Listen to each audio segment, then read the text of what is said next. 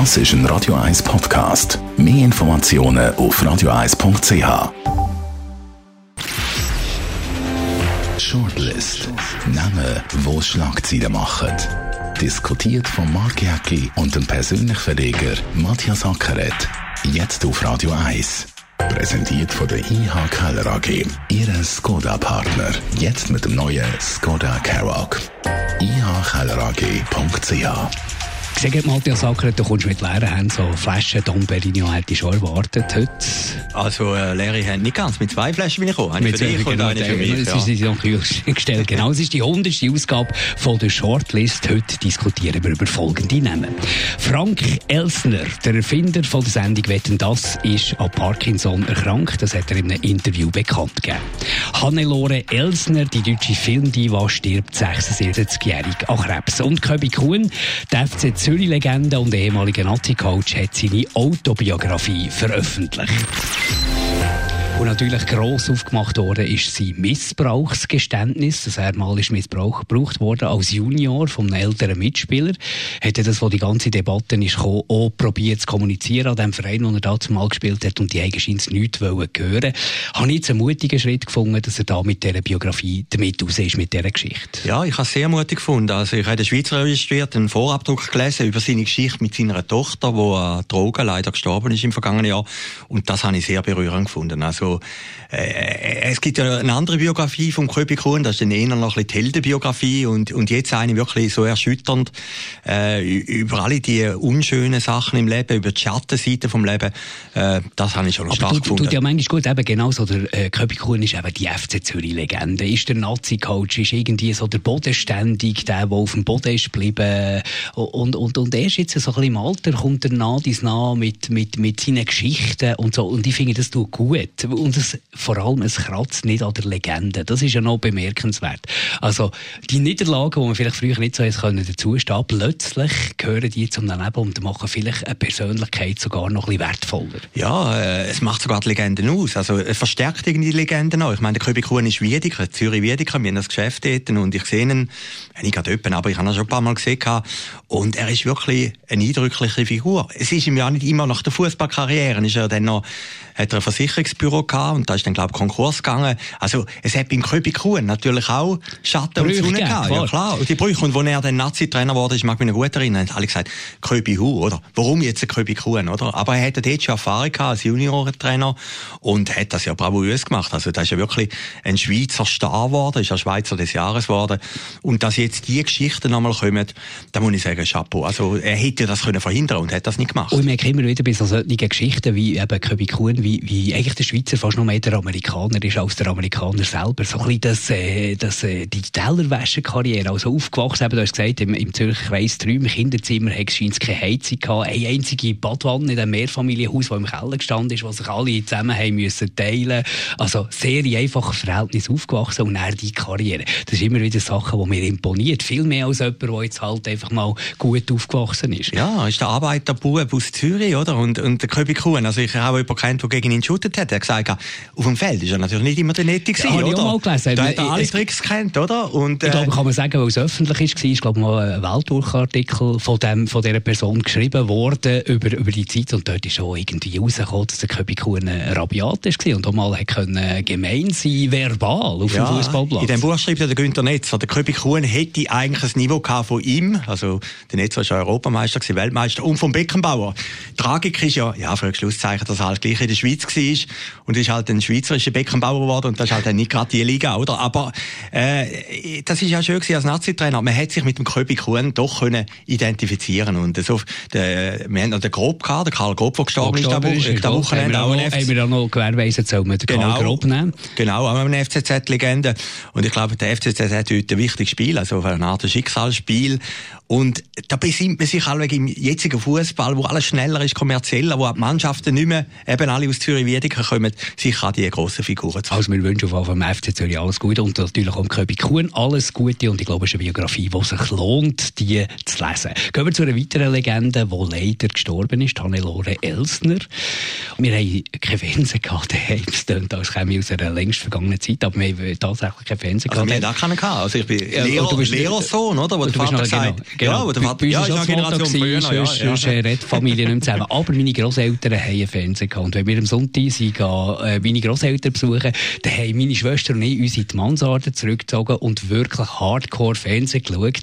Vom 2 am Nachmittag bis wir wieder heim sind, um 6 Uhr am einfach durchgeschaut, die drei Sender, die es gegeben Und dort ist mir Hannelore Elsner das erste Mal aufgefallen.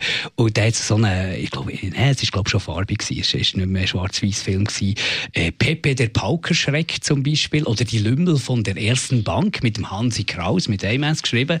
Und dort ist die junge Hannelore Elsner drin auftreten. Und ich habe mich vom ersten, ich bin völlig fasziniert von dieser Frau. Ähnlich wie der Roger Rawinski nach seinem, nach seinem Interview. Das ist für mich immer so ein bisschen der Inbegriff von einer Traumfrau. Ja, das ist noch interessant. Also jetzt einfach noch zu uns beiden, obwohl wir reden nachher.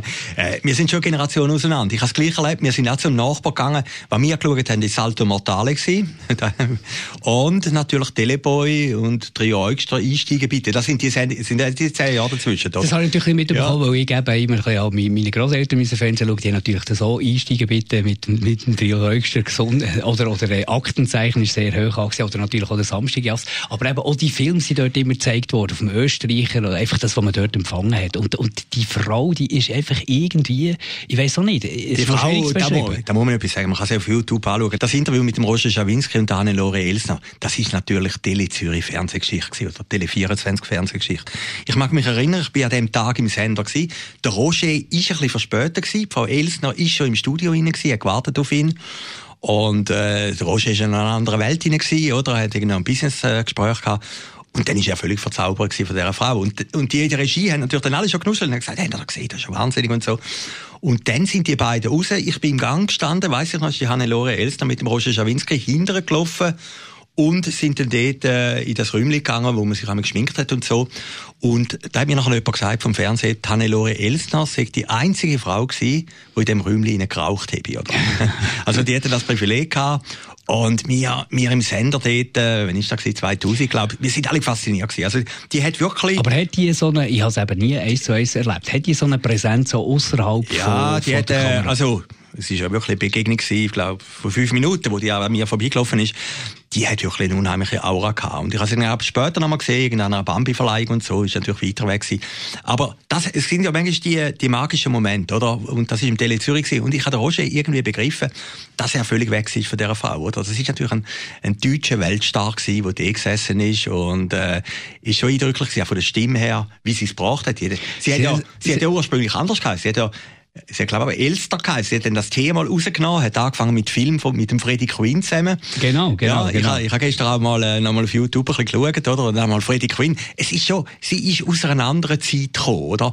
Und hat es dann gleich geschafft, also, dass sie eigentlich immer eine moderne Frau war. Und natürlich die, die rauchige Stimme, oder? Also ein bisschen dunklere Stimme, was natürlich eh mir gefällt bei einer Frau, wenn es nicht so piepsig ist und so. Das hat sie natürlich auch gehabt. Und, und mit, mit der, mit der ruhigen Dialog und später. Und sie ist vor allem für mich auch ein eine Frau, die, kein Alter hat, weißt?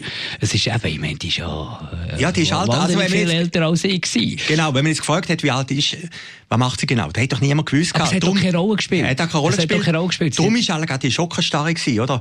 Es ist mir aufgefallen, es ist auf allen plötzlich die Eilmeldung auf Bild. Und sie hat ja kürzlich noch genau, eine Premiere gehabt genau, von ihrem, ihrem, genau. Film. Es gibt einfach Todesfälle, wo die Betroffenheit, so brutal es ist, grösser ist als bei anderen Stars. Und ich glaube, bei dem Todesfall ist die Betroffenheit sehr groß gewesen. Auch bei Leuten, die vielleicht einen Film gesehen haben oder mal Tatort gesehen oder weiß Gott was. Einfach wie sie, sie ist eine Persönlichkeit gewesen, oder? Und sie ist eigentlich immer ein bisschen geheimnisvollere. Es ist einfach noch ein bisschen mehr als Duscheglas, oder? Ja, Glas ist ja so. Ich finde Film ja, nicht. Ja, sie, sie, hat, sie ist eine mystische Figur. Gewesen. Aber Roger Winski hat in seiner Kolumne gesagt, wenn die in Hollywood wäre gross geworden, wäre das ein Weltstar geworden. Und das hat wahrscheinlich schon etwas. Weil das ist ja so etwas, was man immer ein bisschen probiert zu definieren. Was ist es? Ist es schauspielerisches Talent sicher zum Teil? Ist es irgendwie die Schönheit sicher zum Teil? Aber ich habe das Gefühl, das ist irgendwie wie mehr etwas, was du nicht kannst erklären kannst. So, ja. so ein bisschen das, das Elektrisierende. Vielleicht hat sie es in Hollywood versucht, oder? Äh, ich, ich finde, der Hollywood-Vergleich ist immer noch schwierig oder? Wenn in Hollywood gewesen ja, wäre. Aber, aber sie hat sicher Qualität gehabt, oder? Aber das hat ja schon ein etwas. Der Markt, in der deutschsprachigen Markt ist beschränkt. Der Schweizer Markt ist noch viel beschränkter. Und du hast schon in der Schweiz äh, Talent, du müsstest sagen, okay, auf einer größeren Bühne kommen die anders zum Strahlen. Ja, aber du musst ja dann auch schaffen auf dieser Bühne, oder? Also ich, ich finde ja immer lustig, ein Berner will nach Zürich, da bist du das Beispiel. Absolut. Ein Zürcher will nach Deutschland. Ein Deutscher will nach Amerika. Und der Amerikaner, der will eigentlich in Amerika bleiben, oder? Ja, genau, also genau. das ist irgendwie... Der amerikanische in der Zürcher, der muss, gar, der muss sich nicht bewegen. Der kann dort bleiben, weil es hat alles. Ja, vielleicht, ja. Als Berner musst du dich bewegen, wenn du willst, äh, ein bisschen vorwärts kommen Ja gut, äh, jetzt musst du in Bern bleiben als Sportler, oder? Dann wirst du immerhin Meister, oder? Genau. Nein, aber, aber jetzt einmal zu der Hannelore Els noch. Also mich hat das auch irgendwie, obwohl ich jetzt nicht ein grosser Kenner war von ihren Film, mich hat das irgendwie schon noch beschäftigt, wie sie so überraschend kam, aus dem Nichts raus, oder? Hat dann niemand gewusst, dass sie krank ist, ist ja kurz krank gewesen. Und es ist wirklich eine Frau mit einem unendlichen Geheimnis, äh, ja, wo, wo eigentlich nie gelüftet worden ist. Ähnlicher Name, vielleicht jetzt, äh, sie Frank Elsner inspiriert, um äh, das Tee dort rauszunehmen.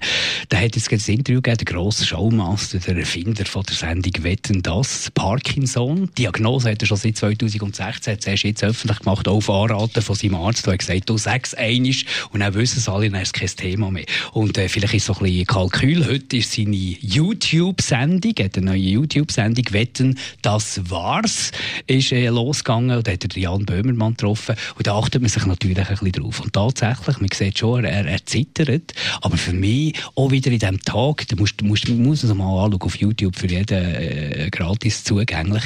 Das ist einfach auch irgendwie so ein Tag, der kritisch sein kann, der etwas aus den Leuten rauslocken kann, einen eigenen Stil hat, aber gleich nicht irgendwie äh, ein Haudegen. Ja, ist eine spannende Figur. Er hat ja für die UBS auch so ein Projekt gemacht, 2015. Da hat dem UBS so eine Art Sponsoringvertrag gegeben, wo er Nobelpreisträger interviewt hat. Das kann man noch anschauen auf der Seite. Und zwar extrem viel. Und weit über 100. Ja, ja. Weit über 100 ja, Filme. Jetzt es ja um ZDF gelaufen. Sind im ZDF. Ja. Und, und die Sendung ist dann, die ist relativ lang im ZDF gelaufen. Dann hat man sie abgestellt und sie ist dann weitergelaufen im Internet und hat dann das können der UBS weitergeben. Und äh, ich habe das immer etwas Originelles gefunden. Ich, äh, es ist eigentlich ein, ein Zeitarchiv von der Intelligenz, oder? Und ich habe dort den Elsner getroffen zu einem Interview und es ist wirklich interessant, was er gesagt hat. Oder, äh, er geht mit einer fast kindliche Naivität an die an, oder? Auch mit einer Bewunderung. Und er will ja nicht die Konkurrenz sein von denen. Er wüsste ja, er sei nicht der Nobelpreisträger, oder? Und, und dadurch können er eine Gesprächssituation schaffen, wo der andere sehr viel erzählt. Und mit dem Tag mit Jan Böhmermann, das übrigens ein, ein hervorragender Tag ist, gibt er auch relativ viel von sich selber preis. Und es ist interessant, dass du sagst, er erzählt am Schluss auch, äh, wie es dazu ist gekommen, dass er überhaupt diese Sendung gemacht hat. Zuerst hat ihm der Intendant als Alternative zum Wetten das Aspekte die Sendung angeboten. Also in Deutschland unterscheiden wir ja zwischen U und E, Unterhaltung und Ernsthaftigkeit, ja. unterscheidet man da. Und er ist dort das Team treffen von dieser Sendung Aspekte und ihm sind dort der pur Hass. Er hätte nur Feinde um sich gehabt, wo alle gesagt haben, was will jetzt einer von der Unterhaltung im, im, Ernsthaften, im, Ernsthaften, ja, im ernsthaften Fach. Und aufgrund von dem hat er abgelehnt. Und dann kurz darauf ab, ist eben die Geschichte mit den Nobelpreisträgern. Und er ist, äh, er hat für mich so etwas wie der Kurt Felix. Einerseits ein Visionär, der im richtigen Moment die richtigen Ideen hat und die auch noch selber kann durchziehen kann. Ja, eine großartige Figur. Und, und ich glaube, in Österreich, wo in Luxemburg ja, aufgewachsen genau. ist, oder? Ja, die sind ja sehr vergleichbar, oder? Sie sind ja eigentlich immer ein bisschen Understatement. Sie sind nicht die, die brüllenden Showmaster, wie jetzt vielleicht der Gottschalk, oder? Die, die, die überpräsenten, oder? Und auf ihre Art haben beide etwas Geniales erfunden. Und bezeichnenderweise hat ja der Frank Helsner auch bei der Beerdigung vom Kurt Felix in äh, St. Gallen, das war 2012 gewesen, geredet Also die sind sehr eng zueinander. Ich weiß natürlich nicht, nein, ist er privat oder so? Oder als, als, nein, als, äh, ich, hatte, ich, hatte, ich hatte ihn zweimal getroffen und, und habe ihn nochmal getroffen, den eben bei der UBS, äh, habe ich gefunden, schlicht noch eine interessante Geschichte und so. Und hat einem Herr Hills noch gesagt, ja, Ackert ist mein Name vom persönlichen Verlag und so. Und er sagt, ja klar, wir kennen uns, wir haben ja schon mal geredet miteinander. Also, äh, er muss wahnsinnig Entweder gut... gut recherchiert, gut, gut vorbereitet ja, und, oder, oder gut äh, Ja, und, und, und einfach wirklich... Erinnerungsvermögen. Gutes Erinnerungsvermögen. Und er ist nicht irgendwie einer, wo, wo irgendwie denkst, ein Superstar, oder? Sondern so im Statement. Aber so geht er ja auch Gäste her. Genau. Irgendwie ja. mit einer gewissen Offenheit, aber gleich äh, seine Erfahrungsschatz bringt er rein. Auch in diesem Tag jetzt mit dem Jan Böhmermann, sehr, sehr guter Tag. Lohnt sich wirklich anzuschauen. Und ich auch gefunden, eben, wo mir jetzt einmal ein Ausgangspunkt war, mit dieser Krankheit, oder? Dass er jetzt das Publik gemacht hat. Es wirkt eben nicht Effekt, hast genau, Ob genau. schon, dass man jetzt muss sagen, okay, mit der Lancierung von dieser Sendung könnte es natürlich schon einen gewissen Zusammenhang haben, dass, dass, dass es jetzt ja. gerade publik wird. Er sagt ja, er nehme ja Tabletten, oder? Und wenn er Tabletten hebt, dann können sie sich das Zittern ein bisschen unterdrücken, oder?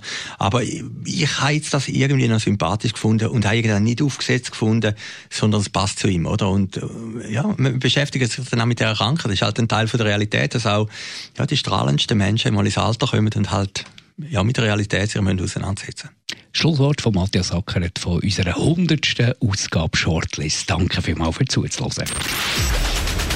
Shortlist mit dem Mark Jäcki und dem Matthias Ackeret. Zum Nachlesen und Abonnieren als Podcast auf radioeis.ch.